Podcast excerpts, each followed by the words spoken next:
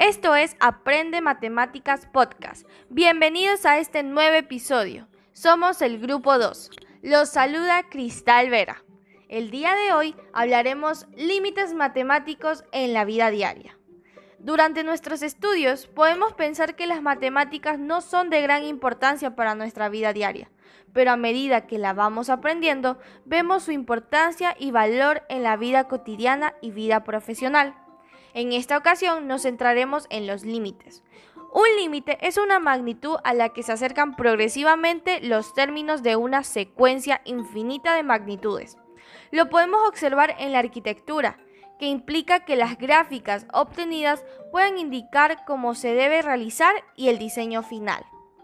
En la economía, que nos permiten determinar el comportamiento de ciertas funciones económicas y administrativas, como la demanda, oferta, costos, etc. Y por último, en la agronomía, que brinda herramientas básicas y criterio, ayudando así a satisfacer la demanda de las nuevas tecnologías al producir en mercados globales, en donde es principalmente usado para el análisis de poblaciones en función del tiempo.